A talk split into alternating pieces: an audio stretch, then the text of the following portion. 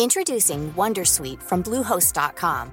Website creation is hard, but now with Bluehost, you can answer a few simple questions about your business and get a unique WordPress website or store right away. From there, you can customize your design, colors, and content. And Bluehost automatically helps you get found in search engines like Google and Bing. From step-by-step guidance to suggested plugins, Bluehost makes WordPress wonderful for everyone. Go to bluehost.com/wondersuite. Comment contribuer à un monde de demain plus durable La saison 2 du podcast Créateur d'impact va chercher les réponses en immersion au plus près des bénévoles, dirigeants d'associations ou bénéficiaires. Des histoires inspirantes et émouvantes sur les motivations de ces aventuriers de l'humain qui s'engagent dans la construction de la société de demain. Generali, sponsor de votre épisode La Story, vous propose de découvrir Créateur d'impact, le podcast disponible sur toutes les plateformes d'écoute.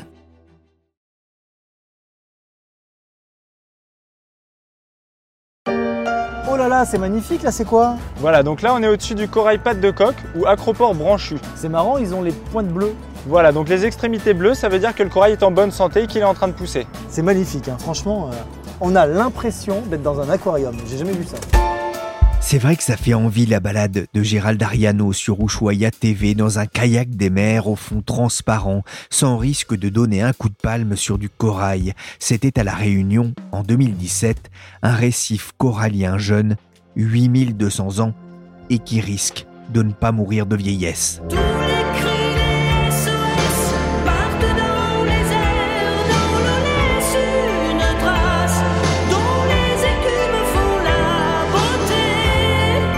Pierrick Fay, vous écoutez La Story, le podcast d'actualité des échos, et on va écouter le SOS des coraux, et ça ne concerne pas que l'Australie.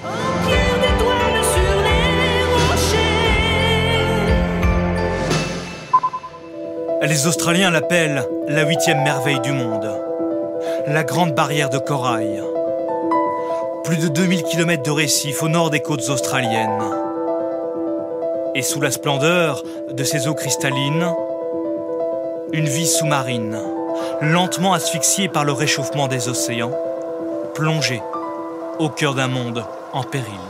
Plongé au cœur d'un monde en péril, le reportage de France 24 met la larme à l'œil de tous les amoureux de la mer et en cette veille de la journée mondiale de l'océan, la Fondation de la mer vient de lancer SOS Corail, un programme de mobilisation pour protéger les récifs coralliens français.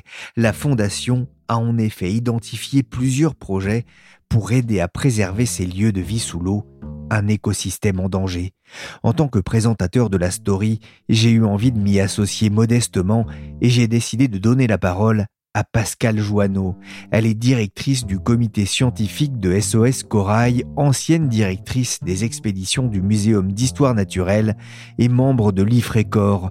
L'occasion pour elle d'abord de rappeler que les coraux, ce ne sont ni des coquillages, ni des algues. Les coraux, ce sont des animaux, comme vous et moi, à part que nous, on appartient à l'embranchement des mammifères et les coraux, eux, appartiennent à un embranchement qu'on appelle les cnidaires. Cnidos en grec, ça veut dire urticant. Et dans ce grand groupe, on y retrouve, et ceux qui se sont déjà fait piquer par des méduses vont comprendre pourquoi on les met dans ce groupe-là.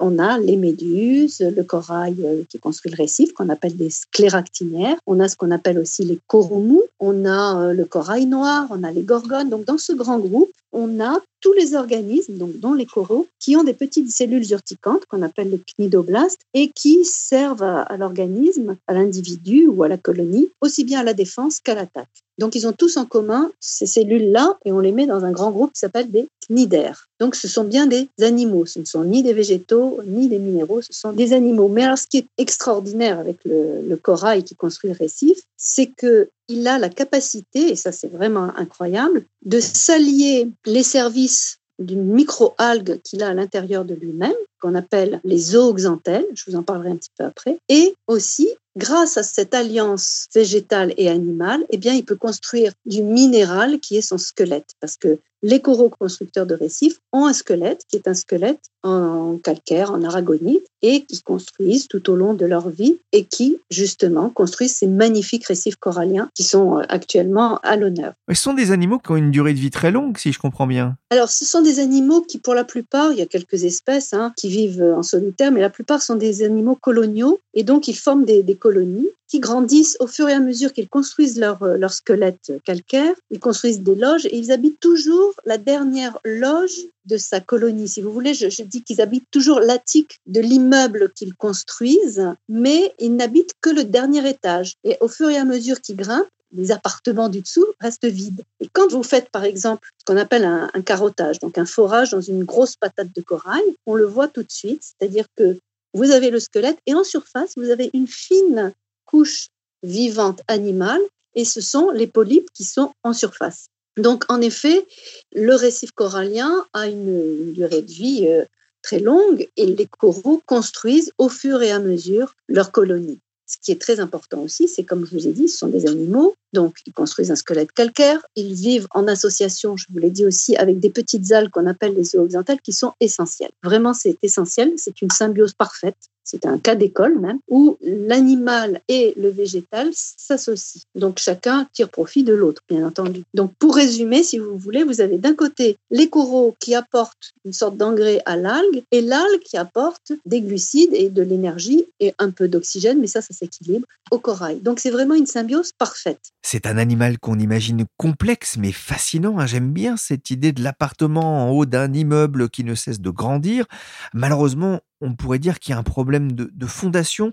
Les coraux sont en danger? Alors, les récifs coralliens sont en effet actuellement en danger pour trois raisons. D'une part, le changement climatique, d'autre part, l'activité anthropique, c'est-à-dire l'activité humaine, et puis, bien entendu, euh, des phénomènes qui peuvent être des phénomènes naturels comme les cyclones ou euh, d'autres phénomènes naturels comme les tsunamis.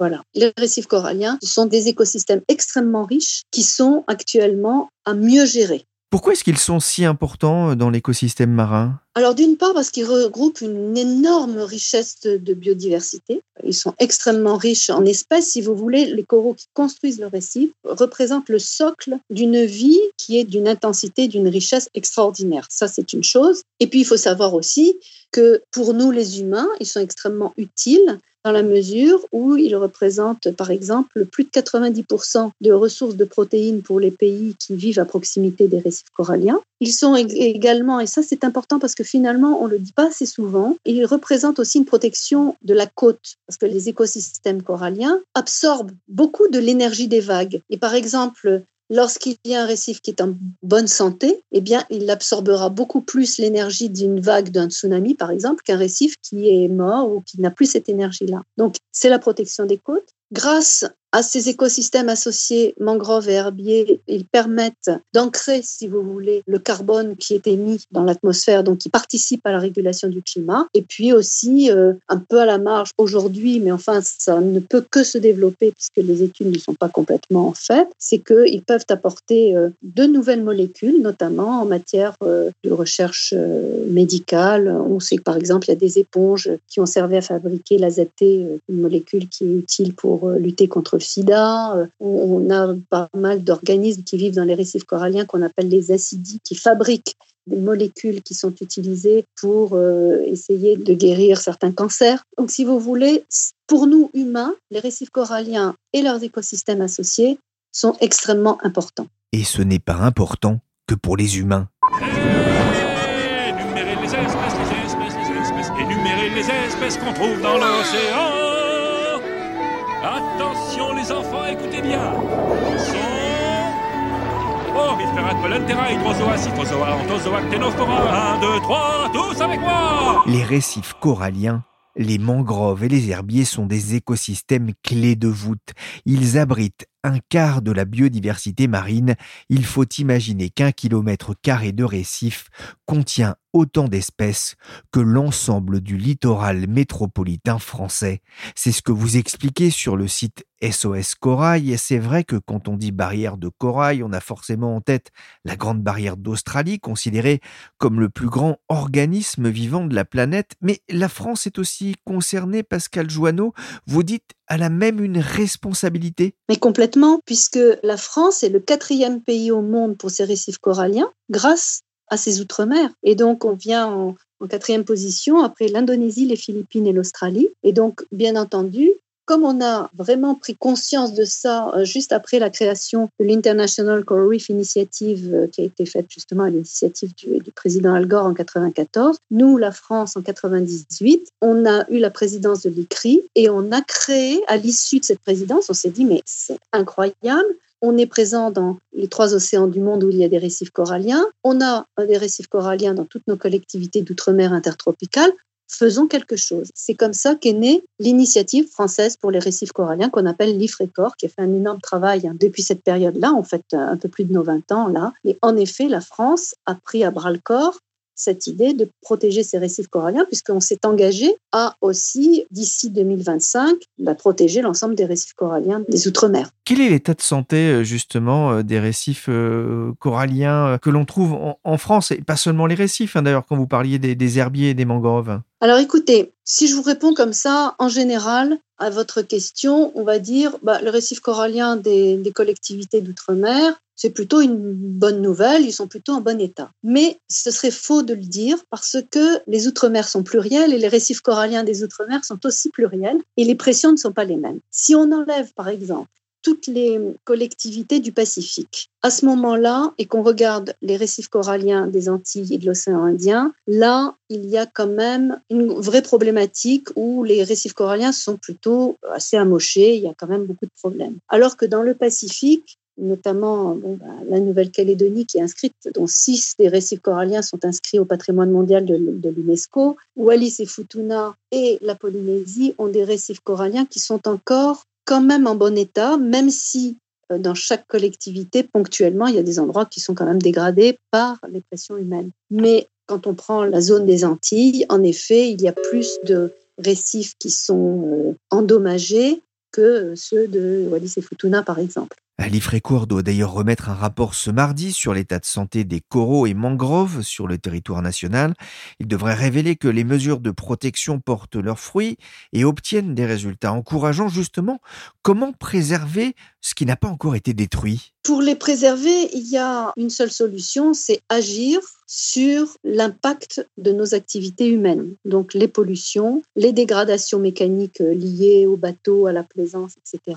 Donc il y a vraiment un très très très gros travail en amont de la gestion de nos déchets, de la gestion de nos actes. Ça c'est extrêmement important pour avoir des résultats immédiats. Maintenant, il y a aussi comment agir pour stabiliser le climat, parce que ce que je ne vous ai pas dit, c'est que lorsque les coraux sont stressés, par exemple par une augmentation de la température de l'eau liée au changement climatique, eh bien, il y a une, une sorte de divorce entre le corail et l'algue qui fait que les coraux vont mourir à petit feu et donc le récif sera mort. Donc si vous voulez, aujourd'hui, on peut agir pour préserver, donc immédiatement sur nos activités, notamment sur la dégradation euh, liée aux pollutions humaines, et aussi par l'éducation. Et ça, on, le sent, il y a quand même euh, beaucoup de choses qui sont faites actuellement, et on est sur une bonne voie quand même. Il ne faut pas non plus euh, se dire que c'est foutu on peut, et les populations de nos collectivités d'outre-mer sont à la fois fières d'avoir des récifs, fiers de pouvoir agir, mais en même temps, elles ne savent pas toujours comment faire cette idée euh, d'éduquer euh, ceux qui veulent profiter hein, de la magnificence de, ces trésors sous-marins, mais aussi les habitants, les, entreprises qui vivent à, proximité, j'imagine que c'est important. Il y a des activités touristiques qui peuvent euh, être très importantes au niveau local pour la population locale. Sur la plateforme soscorail.org, il y a des conseils, des infos, mais aussi des règles. Moi, il y en a une qui m'a intrigué éviter les lieux de vacances qui ont dégradé les espaces naturels côtiers. On n'est pas loin du boycott oui, ça c'est une réflexion de journaliste. Pardon. Euh, en fait, l'idée c'est d'éviter de piétiner un endroit qui est déjà euh, à terre, si vous voulez. Donc, euh, ce que l'on propose, notamment sur la plateforme SOS Corail, c'est vraiment des gestes simples que tout le monde peut faire. On sort d'une crise sanitaire où il est essentiel que l'on ait des gestes barrières. Eh bien, vis-à-vis -vis des récifs coralliens, pour les protéger, il faut qu'on mais aussi des gestes barrières. Ne pas marcher sur les récifs coralliens, ne pas lancer une encre de bateau n'importe comment sur un récif euh, ou sur des coraux. Donc, ce sont des gestes vraiment d'une simplicité, d'un bon sens que tout un chacun peut entendre même les touristes qui sont euh, un peu insouciants puisqu'ils sont en vacances et qu'ils ont envie de liberté. Je parlais de l'importance de la sensibilisation des touristes, mais on connaît l'impact économique important justement de, ces récifs coralliens? Oui, bien sûr. En fait, euh, il y a un impact. Euh, alors, je ne vais pas vous donner des chiffres de financement parce que ça, ça varie énormément. Mais ce qu'il y a, c'est que un récif corallien qui est détruit, c'est une partie du garde-manger donc de la population locale d'une part. C'est une partie du tourisme aussi, parce qu'évidemment les touristes préfèrent voir des récifs coralliens euh, vivants que des récifs coralliens morts. Donc ça a un impact euh, économique euh, qui est vraiment clair. Mais il peut y avoir aussi un impact de santé publique, parce qu'il faut savoir que lorsqu'un récif corallien est détruit, il est la proie d'une colonisation par des algues. Et dans ces algues, il y a des microalgues qu'on appelle les Gambiediscus toxicus et qui sont toxiques et qui passent dans la chaîne alimentaire au travers euh, des poissons, des crustacés, qui peuvent arriver jusqu'à l'homme et qui créent justement des intoxications alimentaires graves, voire jusqu'à mortelles. C'est pas à négliger. Donc, un récif qui est détruit a une conséquence économique directe sur euh, l'alimentation et sur le tourisme, bien entendu donc sur la pêche et sur le tourisme, mais également en termes de santé publique. Et ça, on le néglige assez souvent. Donc, il vaut mieux avoir un récif sain qu'un récif malade.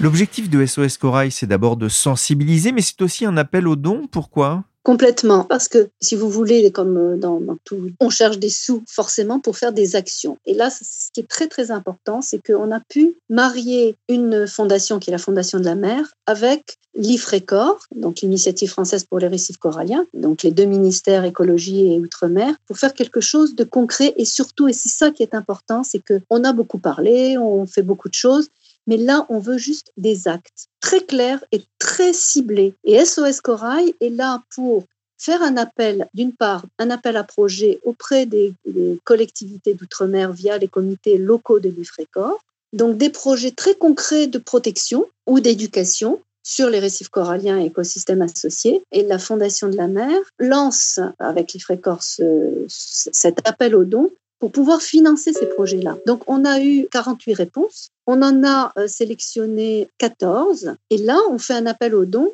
pour que des mécènes, qu'ils soient petits ou gros, peu importe, hein, ça peut être des, des, individus, des particuliers comme des entreprises, puissent abonder un fonds qui permettra de financer les actions que nous avons euh, pu sélectionner. Et donc, si vous voulez, c'est un cercle un peu vertueux aussi où chacun donc peut, retrouver euh, ses petits, puisque bon, ben, par l'effet du mécénat, euh, il peut y avoir une déduction fiscale et tout ça est très bien expliqué sur le site de SOS Corail. J'ai sorti ma calculette. Moi, j'ai vu que les objectifs de financement pour ces 14 projets, ben, c'est moins d'un million deux cent cinquante mille euros, c'est un coût que l'État aurait pu euh, supporter seul, mais c'est important là aussi dans, dans l'idée de sensibiliser le, public bah Évidemment, puis écoutez, je pense que l'État fait déjà beaucoup en donnant de l'argent aussi à l'IFRECOR, hein, parce que l'IFRECOR, il n'est financé pour le moment que par euh, la dotation des deux ministères. Et puis toujours demander à, l'État euh, de financer quelque chose, c'est aussi, je pense, vous avez raison, c'est une façon aussi de se déresponsabiliser.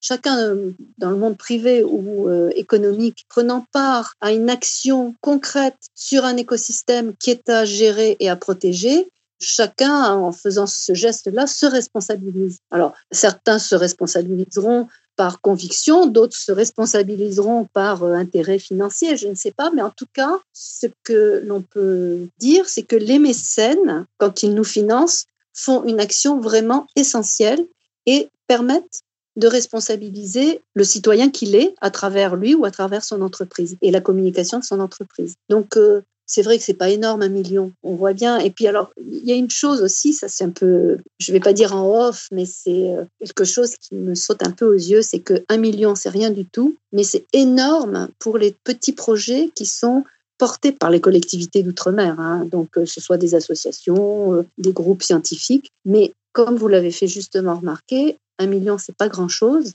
et pour eux c'est beaucoup. Mais aussi, il faut savoir qu'on se restreint beaucoup dans nos milieux euh, de recherche scientifique parce qu'on on a tellement peu l'habitude d'avoir d'argent qu'on essaye de faire beaucoup avec peu. Et donc, euh, c'est un gros programme SOS Corail qui finalement, comme vous l'avez dit, n'est pas si énorme que ça d'un point de vue financier. Et il y a aussi beaucoup, par exemple pour l'IFRECOR, il y a aussi beaucoup de bénévolats. Hein. Il y a beaucoup de gens qui font euh, des activités dans le programme qui font payer le fonctionnement ou l'opérationnel et pas forcément leur salaire. La Fondation de la mer a sélectionné et validé scientifiquement 14 projets de sauvegarde, comme le programme de rénovation des mangroves Tsaratanana à Mayotte, celui sur les supercoraux cryobes en Polynésie, ou encore un projet d'éco-ancrage à Bemao en Guadeloupe. Mais la France n'est pas seule à se préoccuper des coraux. J'ai d'ailleurs appelé Véronique Lebillon aux États-Unis. Bonjour Véronique. Bonjour Pierrick. Alors il y a quelques semaines, vous vous êtes rendu à, à Tampa, c'est en Floride, pour rencontrer une biologiste qui a fait une découverte importante oui, je suis allée voir Kerry O'Neill. Elle travaille près de Tampa, c'est sur la côte ouest de la Floride, donc euh, côté golfe du Mexique. C'est une biologiste marine et elle a réussi il y a presque deux ans à reproduire du corail en captivité, donc dans un aquarium. Alors elle le raconte avec encore des étoiles dans les yeux. Hein. Euh, elle raconte comment les œufs ont été expulsés comme des petites bulles. Ça a duré comme ça plusieurs jours avec des milliers et des milliers d'œufs et l'aquarium qui au final était tout laiteux. Elle a d'ailleurs fait des, des, photos qui sont assez belles. Hein. Juste pour vous rappeler quand même, hein, le corail, c'est ni un caillou ni une plante, hein, c'est un animal. Et son laboratoire, donc qui dépend de l'aquarium de Floride, c'est pas une salle blanche, hein, c'est vraiment une maison sur pilotis au milieu d'un grand terrain. Ça appartient d'ailleurs à la centrale électrique voisine. Il y a des lamentins, vous savez, ces gros mammifères marins là qui se prélassent dans les eaux chaudes parce que elles sont rejetées par la centrale. Euh, et donc dans cette maison sur pilotis, il y a des aquariums et juste à côté, il y a deux grandes serres avec des bassins et dedans des tas de bébés coraux euh, que ces équipes nourrissent à la pipette tous les jours. C'est un peu un travail de, de bénédictin. Et donc ces bébés coraux seront un jour euh, réimplantés en pleine mer sur la barrière de corail de Floride. Et cette barrière de corail en, Floride, elle est aussi en danger, Véronique? Oui, elle s'abîme depuis les années 70 à peu près. Hein. Comme beaucoup de barrières de corail dans le monde, les animaux sont fragilisés par la montée des températures hein, qui entraînent des période de blanchiment des coraux. C'est quand les micro-algues qui vivent en symbiose sur le corail sont expulsées et donc ça rend le corail tout blanc et ça le fragilise. Et puis il y a aussi euh, l'acidification du pH de l'eau qui est liée euh, aux émissions de CO2. Ça abîme euh, ces animaux. Et puis il y a divers phénomènes hein, comme la pêche, il y a des constructions en mer parfois aussi le long de la Floride qui peuvent fragiliser la barrière.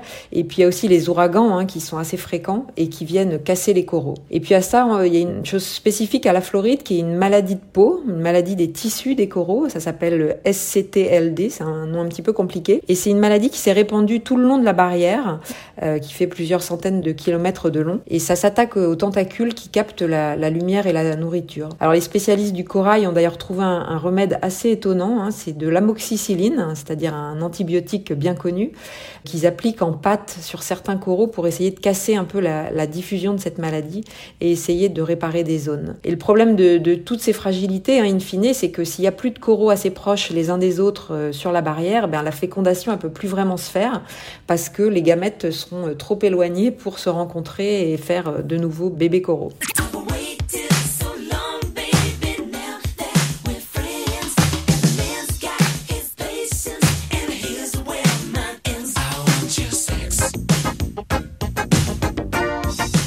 L'impression qu'il y ait eu des préliminaires, mais comment est-ce qu'elle est parvenue à faire en sorte que ces animaux essaiment dans un aquarium? Bah, C'était effectivement une gageure, hein, parce qu'en plus le, corail ne se reproduit qu'une fois par an, euh, un soir de pleine lune. Donc ce qu'elle a fait en fait, c'est simuler en aquarium les conditions de vie de la pleine mer sur un cycle d'un an. Donc c'est les températures, la houle et surtout la lumière.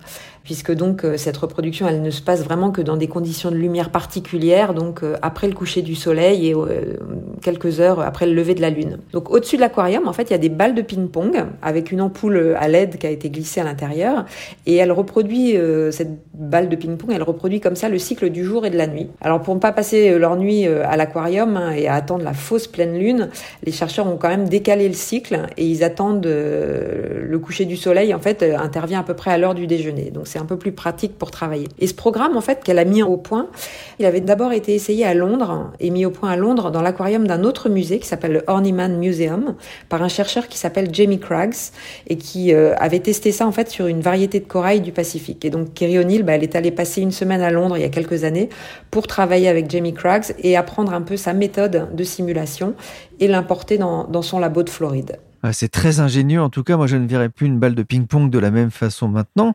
Qu'est-ce que ça peut changer, Véronique, pour les coraux? Alors l'intérêt de récolter des œufs et du sperme de corail, c'est d'abord de préserver les espèces. Hein. La première variété de corail qui a été reproduite en aquarium par euh, Kerry O'Neill, elle n'avait plus que quelques dizaines de représentants euh, sur la barrière de Floride. Ensuite, c'est d'assurer la diversité génétique, parce que la grande méthode historique de reproduction du corail, c'est de prendre des morceaux de coraux et de les replanter, un peu comme une bouture de plantes quand vous êtes dans votre jardin. Donc c'est bien, mais dans ce cas-là, vous plantez un peu le, même ADN. La reproduction en aquarium, elle a aussi un, aspect pratique. Hein, Kerry O'Neill, elle a, elle a fait des, prélèvements d'œufs en pleine mer, hein. ça se pratique hein, pour faire la reproduction, mais ça suppose évidemment beaucoup de coordination parce qu'il faut être sur le bon site au bon moment. Hein. Je vous rappelle que c'est une fois par an à peu près euh, quelques nuits euh, par an.